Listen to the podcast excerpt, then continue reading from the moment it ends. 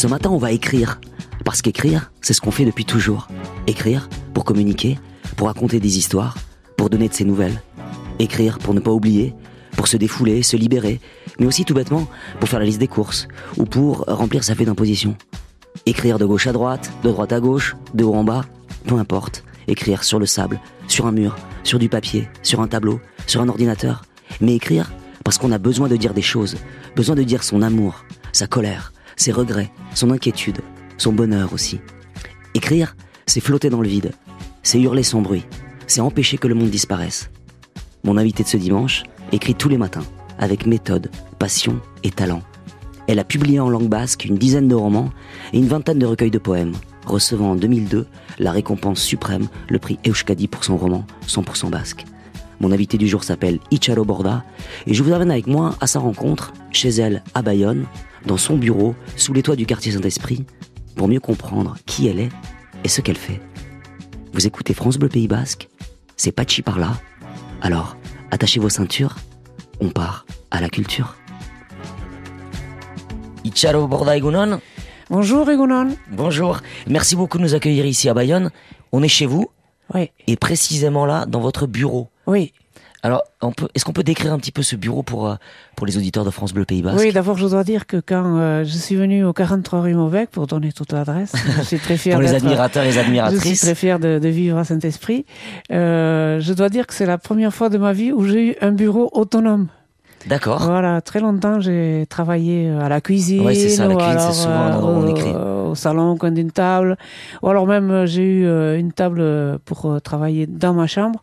Voilà, donc ici c'est la première fois et je trouve que c'est quelque chose de- d'impressionnant d'avoir sa, sa- son propre espace, comme un espace d'écriture dédié à ça. Et donc ici il y a, il y a des bouquins. C'est une, pe- c'est une petite pièce. C'est une petite pièce un peu en de sous-pente. peut-être de 6 mètres carrés. Ouais, c'est ça. Mais il y a tout. Il y a, il y a tout Il y a tout ce qu'il faut. Ouais, Beaucoup de livres, a- énormément de Il y a livres. pas mal de livres. Euh, Il y, a, il y a un truc pour écouter la musique. Ouais. Voilà. Il y a un ordinateur. Un Une ordinateur, imprimante. Une imprimante. Il y a sur. Un euh, agenda bien rempli. Voilà, un agenda bien noir où je mets un peu de tout. Et, et une chaise et une table. Des huiles essentielles. Normal, ouais, voilà, les huiles essentielles, tout ça, c'est arrivé durant le confinement.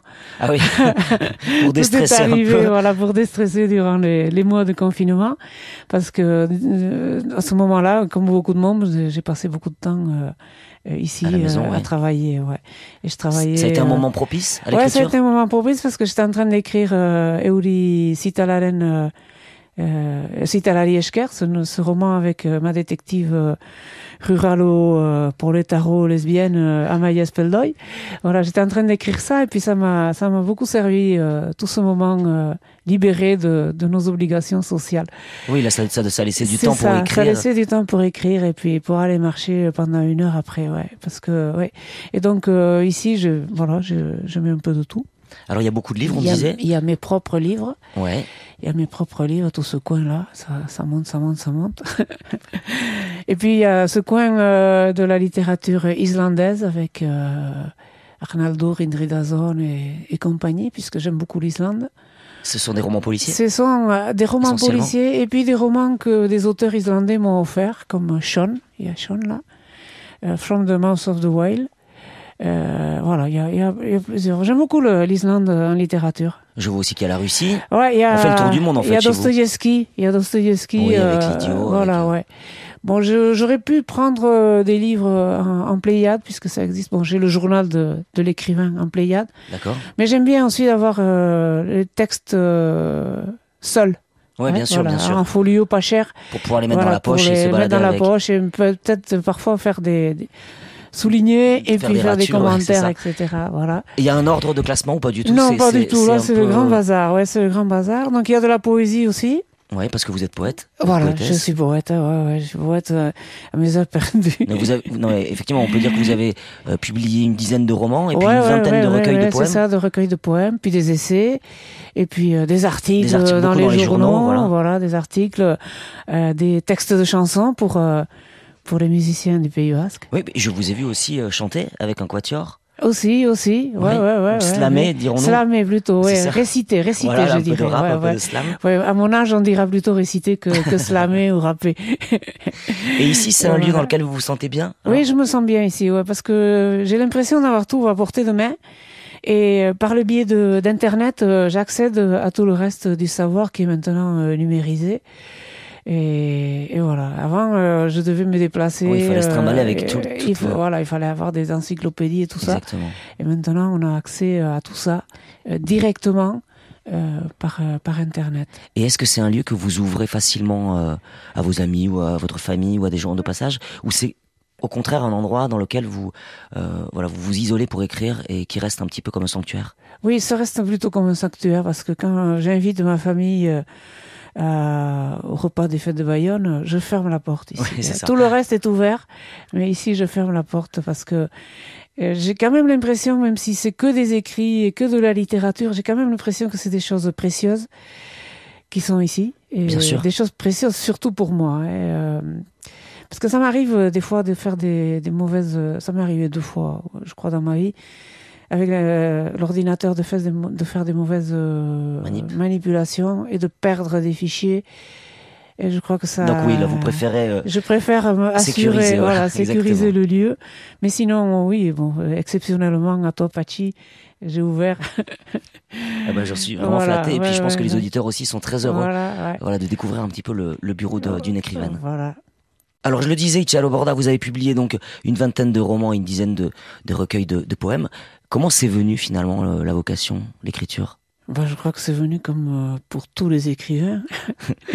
c'est venu très tôt euh, dans ma vie. En tout cas, euh, c'est venu vers l'âge de 7-8 ans, où, au moment où j'ai commencé à, à écrire et à lire. Et donc là, j'ai Ah oui, si commencé. Ouais, c'est commencé très très tôt. Ouais, ouais.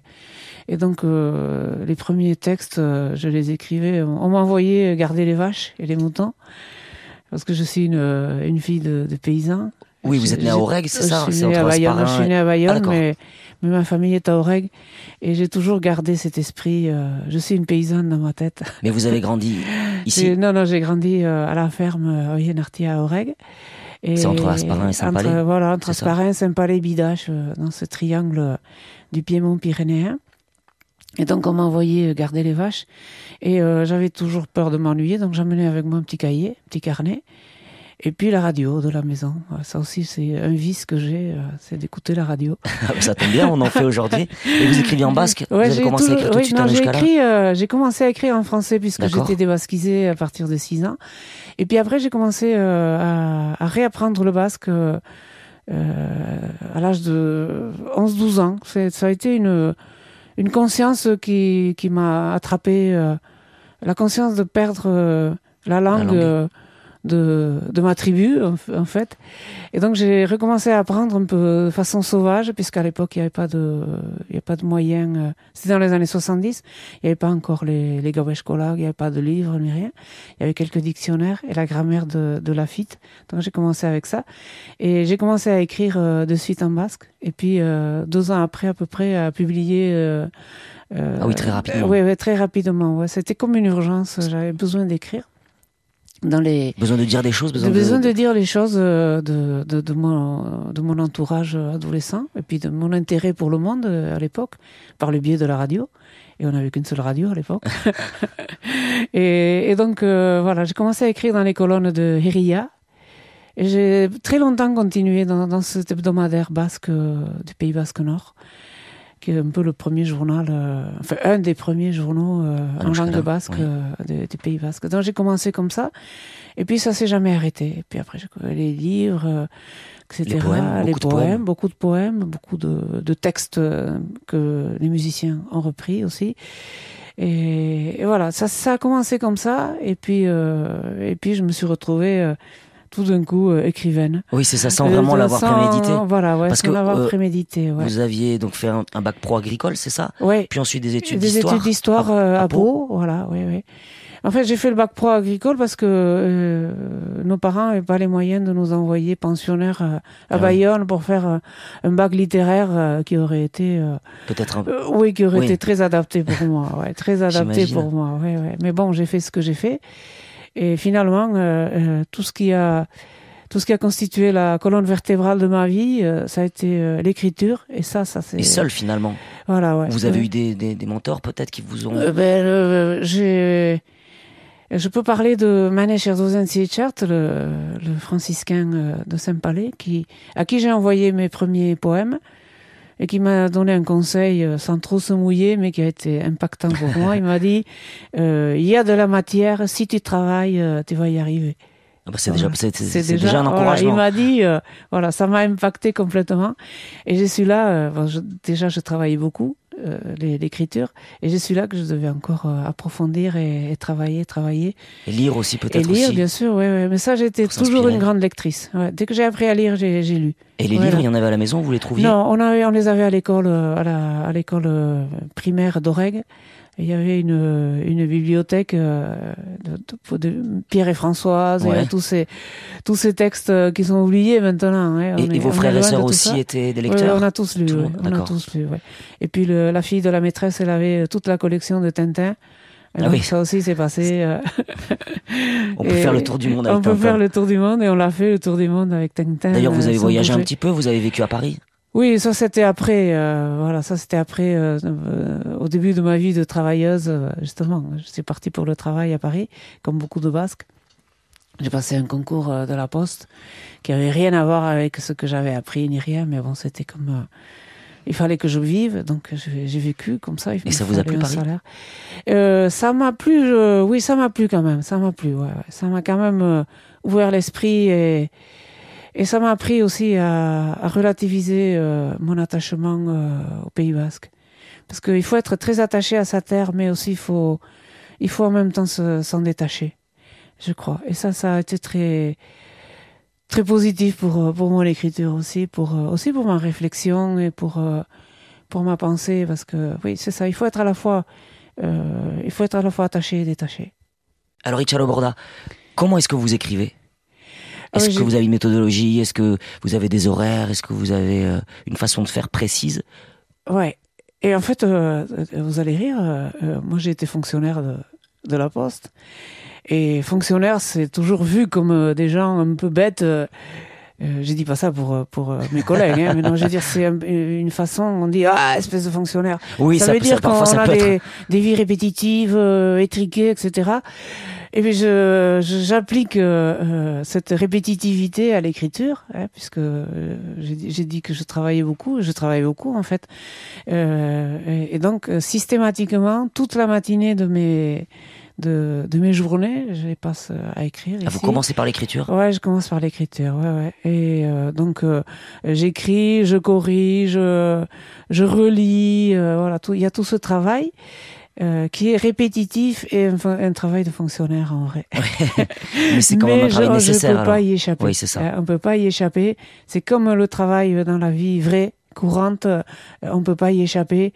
Et, et parfois, elle est pas intéressante, elle est, euh, elle est difficile. Oui, c'est rébarbatif parfois. C'est rébarbatif, et euh, mais quand même, on peut pas y échapper. Et c'est ça qui nous, qui nous nourrit et qui nous fait vivre dans tous les, dans tous les domaines. Et l'écriture, c'est un peu pareil. Et donc, je commence par ça, et après l'après-midi, je me garde un peu. Depuis que je suis à la retraite, en tout cas, je me garde l'après-midi libre. libre pour aller marcher, pour rencontrer des gens, ou alors pour pour lire aussi. Parce que je, depuis mon enfance, je continue toujours à lire beaucoup. Oui, vous m'avez dit que vous lisiez tout, euh, tout Balzac, là. Voilà, là, je suis depuis, euh, depuis un, un, an presque. Et depuis un an presque, je lis euh, l'intégrale de Balzac en folio. J'aurais pu le faire en, en pléiade, mais Ça non, je plus suis... rapporter. Voilà, vous arrivez au bout de la route voilà, de, de Balzac. Au bout, et je pense que je vais finir, fin, pour les fêtes de Bayonne, j'aurai terminé mon Balzac. Et, et, vous prenez des notes quand vous êtes à l'extérieur Vous avez des, des, des, idées de phrases, par exemple, qui vous traversent l'esprit, qui vous obsèdent peut-être et qui restent dans, dans, la tête à tourbillonner ou, ou pas du tout Une fois que vous avez quitté le bureau, euh, ça y est, c'est fini, vous passez à autre chose? Non, non, je suis, je suis toujours dans, dans, mon, dans, ma logique d'écriture. Ouais, ouais, j'ai toujours. C'est comme quand j'allais travailler, j'étais quand même toujours. Euh, en tête, j'avais euh, j'avais mes chantiers euh, littéraires entre guillemets euh, en tête. Hein. J'avais toujours eu euh, j'ai toujours eu ça. J'ai jamais décroché en fait. Et quand je, je sors euh, pour marcher, tout ça, je décroche pas. Et en fait, je crois même que quand je marche, j'ai toujours marché aussi, j'ai toujours fait un peu de sport. quand je marche euh, je travaille aussi. Euh, disons que euh, c'est en marchant que les idées me viennent. Euh, je suis le, le passant promeneur de Jean-Jacques Rousseau, en fait. Euh, euh, ça se répète, euh, ça se répète de siècle en siècle, hein, ça, de marcher, penser. Et, et donc je suis toujours dans cette logique. Et, et c'est là que je construis aussi euh, mes articles, euh, mes, mes livres aussi. euh, euh, je fais toujours des plans. Je suis assez rationnel en fait. Je fais des plans.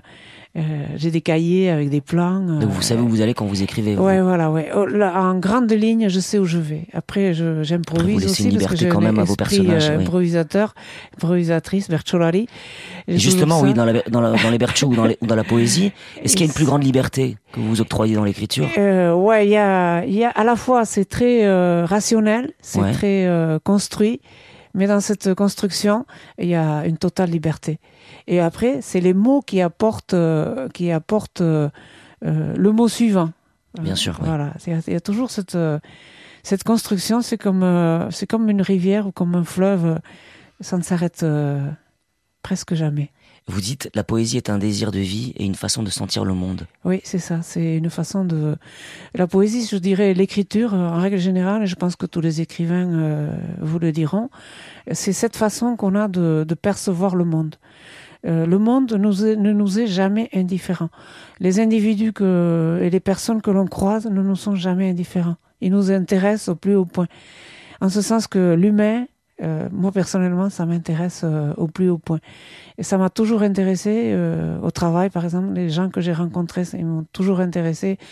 Ce que j'imagine aussi m'intéresse. Voilà, parce qu'on a les humains que l'on croise en chair et en os, et puis les humains que l'on que l'on crée pour nos, romans et nos récits qui sont aussi sur le modèle, parce que l'individu réel nous sert de modèle pour l'individu euh, Fictif. fictif. Et la poésie est partout alors? Oui, la poésie est partout, bien sûr qu'elle est partout. La Ou est-ce poésie, que c'est dans est le regard que, euh, que l'on pose sur les choses? Non, non, la poésie est partout. La poésie est partout. À partir du moment où on se dit ça, ça appartient, euh, on peut faire de la poésie avec. La poésie est partout. Même, euh, même la chose la plus, euh, la plus noire, la plus destroy, euh, c'est, ça, ça peut être un objet de poésie. Alors, le Pays Basque dans tout ça, Itchalo Borda? Vous, Ah, vous euh, écrivez en basque, Oui, évidemment. oui, Donc, et, et puis avec vos amis, vous parlez la langue, oui, avec votre famille aussi, oui. au quotidien. Oui, au quotidien, mais bon, je parle d'autres langues aussi. hein. Ouais. Je parle le français. euh, euh, parfois, je parle catalan aussi avec, Ouais. avec d'autres amis. Voilà, ça dépend des, des ouais, puis espagnol. Mais comment est-ce que vous pensez. Comment est-ce que vous rêvez Ah, vous ça, je sais pas du tout. Je, je dirais euh, par coquetterie que je pense en basque, Ouais. mais je n'en suis pas toujours sûre. je n'en suis pas toujours sûre parce que ça dépend. euh, ça dépend euh, ce que je lis, ça dépend ce que j'entends, ça dépend ce que je vois. Euh, chaque chose euh, impactant euh, ma pensée, ma réflexion ou mon, mon domaine euh, onirique, je peux pas dire vraiment. Mais bon, le, mais après le Pays Basque est vraiment, euh, oui, il est, il est en moi, oui, mais pas que, pas que. euh, en fait, euh, je suis plus une, écri- une écrivaine qu'une écrivaine Basque. en basque ou basque, ouais. J'écris en basque parce que c'est une langue qui me, qui me, dont je suis très fière, c'est vrai, et qui, m'habite et qui me, qui m'emplit de, de bonheur parce que c'est une sacrée langue aussi. Et c'est euh, une sacrée langue qui, qui est la langue d'un sacré pays, qui est un pays multiple, qui est un pays euh, où, où- où du monde est passé euh, de siècle en siècle, du monde est resté, des, des, des, des cultures ont laissé leurs traces, qui ont impacté nos langues. hein. Le basque ne serait jamais le basque si on n'avait pas eu euh, la culture euh, des Romains, Ouais, des culture Celtes. des, des, Rom- des- voilà, des Celtibères, des, des Gascons, des, voilà, il y a, il y a tout ça hein, maintenant, euh, les, les cultures euh, françaises, Bien sûr. euh, anglaises maintenant, hein, et américaines, parce que il y a beaucoup de mots euh, qu'on prend euh, mots de, de l'anglais et puis qu'on qu'on basquise. hein. On rajoute un A. on rajoute un A ou on on change le- le- le- l'orthographe. Et voilà, ces, ces langues. euh, Moi, je trouve que bon, il y a des gens qui disent que la langue basque elle est excluante. Moi, je crois que c'est le contraire plutôt. Elle est, elle inclut euh, tout ce- tout ce qui passe à côté et, et, et elle en fait sa, sa, chose et son objet et objet de, de, de dialogue avec euh, les cultures qui nous qui nous qui nous entourent en fait. Et, et la terre basque elle est un peu pareille euh, euh, elle a elle, a beaucoup elle reçoit beaucoup de monde euh, de quelque culture que ce soit euh, certains d'entre nous exigent que ces gens-là euh, apprennent le basque, c'est c'est bien. Et il faut quelques, il nous faut quelques exigences quand même. euh, mais je pense que euh, ces gens qui nous viennent, leurs enfants et leurs petits enfants s'ils restent euh, au Pays Basque, deviennent bascophones et, et ça s'est vu plein oui, de ça fois. Se fait ça. naturellement, ça se fait naturellement d'une génération à l'autre. Et, et donc je pense que de ce côté-là, euh, le Pays Basque, il, il, a tout à gagner à garder, euh, à garder cette, ce, ce cœur de d'acceptation de l'autre. Et aussi, on est un peuple qui a beaucoup donné euh, au monde, puisque euh, on a été un peuple de, de migrants. Donc là, de voyageurs, de, de voyageurs, de migrants, d'exodés ruraux. voilà, donc moi, je suis, je suis un exemple. Et quand de... on revient justement de Paris, on comment on se sent? Ah, quand on revient, euh, euh, moi je suis revenu au bout de 5 ans. J'imagine euh, ceux qui viennent au bout de 10, 20 ans. je suis revenue quand même étrangère. euh, J'avais perdu beaucoup de choses. Il faut retrouver perdu, ses repères, Il faut retrouver ses marques. Et il faut, il faut pas les retrouver en fait. Il faut recréer ces marques euh, à partir des marques qu'on avait euh, soit à Paris, soit aux États-Unis pour certains, euh, soit Bordeaux. Enfin bref, on est un peuple, on est un peuple de d'aventuriers euh, et puis de voilà d'exodés. De, on connaît l'exode euh, chanté par euh, Bob Marley, Exodus. on est en plein là-dedans. Quand vous vous baladez ici l'après-midi, quand vous n'écrivez pas, oui. vous allez dans quel coin? Ah ben, Je me balade soit sur la côte euh, entre Anglette et, et Biarritz, donc je pars en bus. J'aime beaucoup euh, les bus de chrono. Chronobus, ah, je vais faire une petite une parenthèse petite pub. pub. Et euh, sinon ici, euh, le long de l'Adour et de la Nive, euh, j'aime beaucoup aussi la, la plaine d'Anceau. Ouais. On trouve une forêt. Et puis après, euh, en week-end, je peux aller en montagne ou euh, dans les montagnes basques. Ou de l'autre côté aussi un Ou petit de l'autre côté, oui, bien sûr. Mais j'y vais tellement souvent euh, pour euh, la littérature, parce que c'est Oui. la littérature quand même euh, agence ma vie. Oui, parce que vous avez reçu quand même le prix Euskadi Oui, ça, pour oui, votre oui, oui. roman 100% Ouais, ouais, basque. ça, oui, mais après C'est quand j'y même un vais. peu le Goncourt Ouais, ouais, ouais, basque en ouais. 2002. Voilà. Oui, voilà, ça on peut, on peut en parler, mais. Ah bah voilà. c'est quand même une Ouais, sacrée ouais, c'est en distinction. 2002. Ouais, ouais, ouais. Je sais que vous êtes modeste, mais Ouais, non, non, c'est quand même, euh, J'aime pas même- trop parler de, Alors, de bah- tout ça. Mais après, euh, je vais beaucoup au Pays Basque Sud et, euh, pour faire des pour des conférences. euh, Je fais je suis membre de jury. Euh, alors, il me semble, on parlait du Pays Basque, il me semble pour moi dans ma tête, euh, il y a qu'un seul Pays Basque. Euh, culturellement du moins. Après, il y a des débats politiques, etc. Mais moi, dans ma tête, euh, dès que je prends le train à Bayonne, euh, puis le topo à Hendaye, ça y est, je suis dans mon pays. Alors Italo Borda, est-ce que vous travaillez en musique par exemple? Est-ce que vous écoutez beaucoup de musique? Ah oui, ça, tout le temps la musique. Ouais, ouais, tout le temps la musique ou euh, ce qui va faire un peu euh, un peu bizarre euh, pour, euh, les auditeurs, c'est que j'ai aussi un autre petit ordinateur sur sur l'imprimante.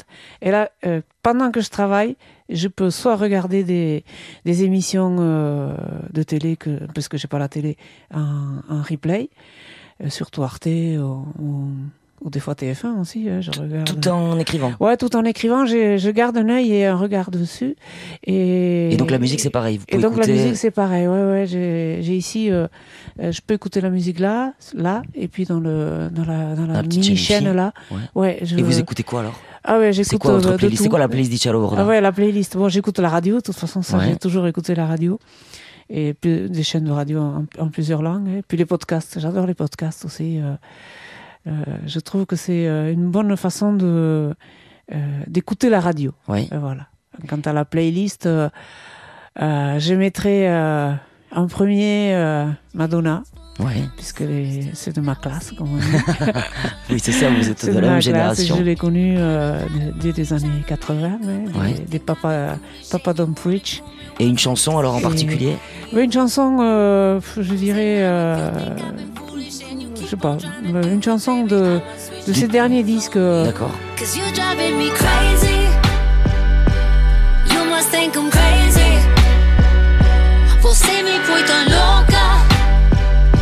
Você põe tão louca. And I won't let you drive me crazy. I won't let you drive me crazy. Você não vai me pôr tão louca.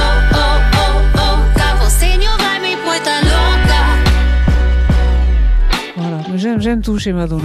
J'aime ses films, euh, voilà tout. Euh, après, je dirais, euh, ça n'a rien à voir, mais Michael Lavoie. Ouais. Lavoie- Enfin, ça n'a rien à voir. Ça a quelque chose à voir quand même. Ce sont des gens qui, qui sont toujours à, à rechercher euh, le mieux, le plus original en, en musique. hein. Comme, comme moi aussi, je, je suis un Oui, peu une forme d'exigence. chercheuse, euh, Ouais. comme ça. Je réussis pas toujours, mais je suis toujours euh, chercher euh, la voix la plus originale et, et ce que les autres n'ont pas fait. Et alors, du coup, une chanson de Michael ah, une chanson de Michael ça pourrait être euh, euh, un extrait d'un Les Keitio. euh, Ouais.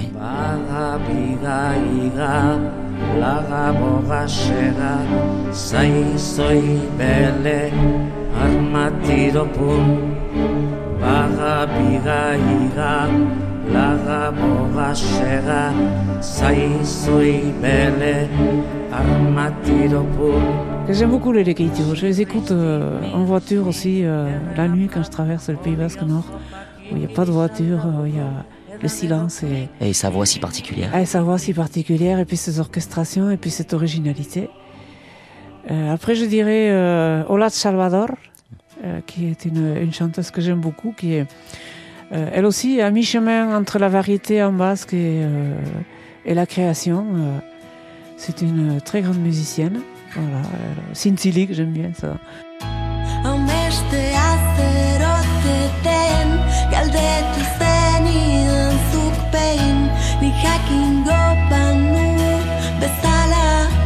Et puis, toujours dans la, dans la même série, je dirais Björk.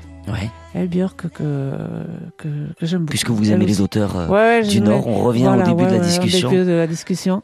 Et, et, je me, et si je dois choisir une chanson, ce serait Moon. As the look warm hands of the gods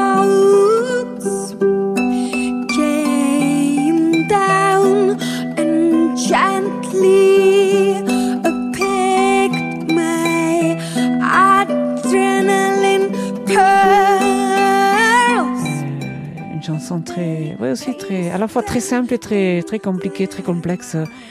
Puis c'est euh, une musicienne aussi, euh, puis une comédienne et une écrivaine aussi de textes euh, en, en islandais, qui est toujours elle aussi à chercher ce qui peut, ce qui peut détonner de, de ce qu'on entend habituellement. Et puis j'ai eu la chance de la connaître aussi. Je crois que j'ai une photo là. Tiens, regarde. Montrez-nous- Ah oui, Ah ouais, c'est- on est avec euh, Björk et sa dernière, euh, sa dernière fille, euh, Reykjavik. après un concert. Voilà, après un concert d'elle et une de mes lectures. Ah oui, sympa. Voilà, ouais, une de mes lectures, euh, voilà. Donc il y a des gens qu'on rencontre, hein, comme ça. par, comme par hasard. Mais le hasard fait tellement bien les choses. en musique, en littérature et, et dans la vie aussi. Milesh Kerainitz et Chalo Borda, de nous Ouais, avoir euh, ouvert les portes de votre bureau, de ce lieu d'écriture, de ce lieu Ouais. de travail. de mes 6 mètres carrés. Un grand plaisir, oui, un grand plaisir. De mes 6 mètres carrés. Milesh. Coucharté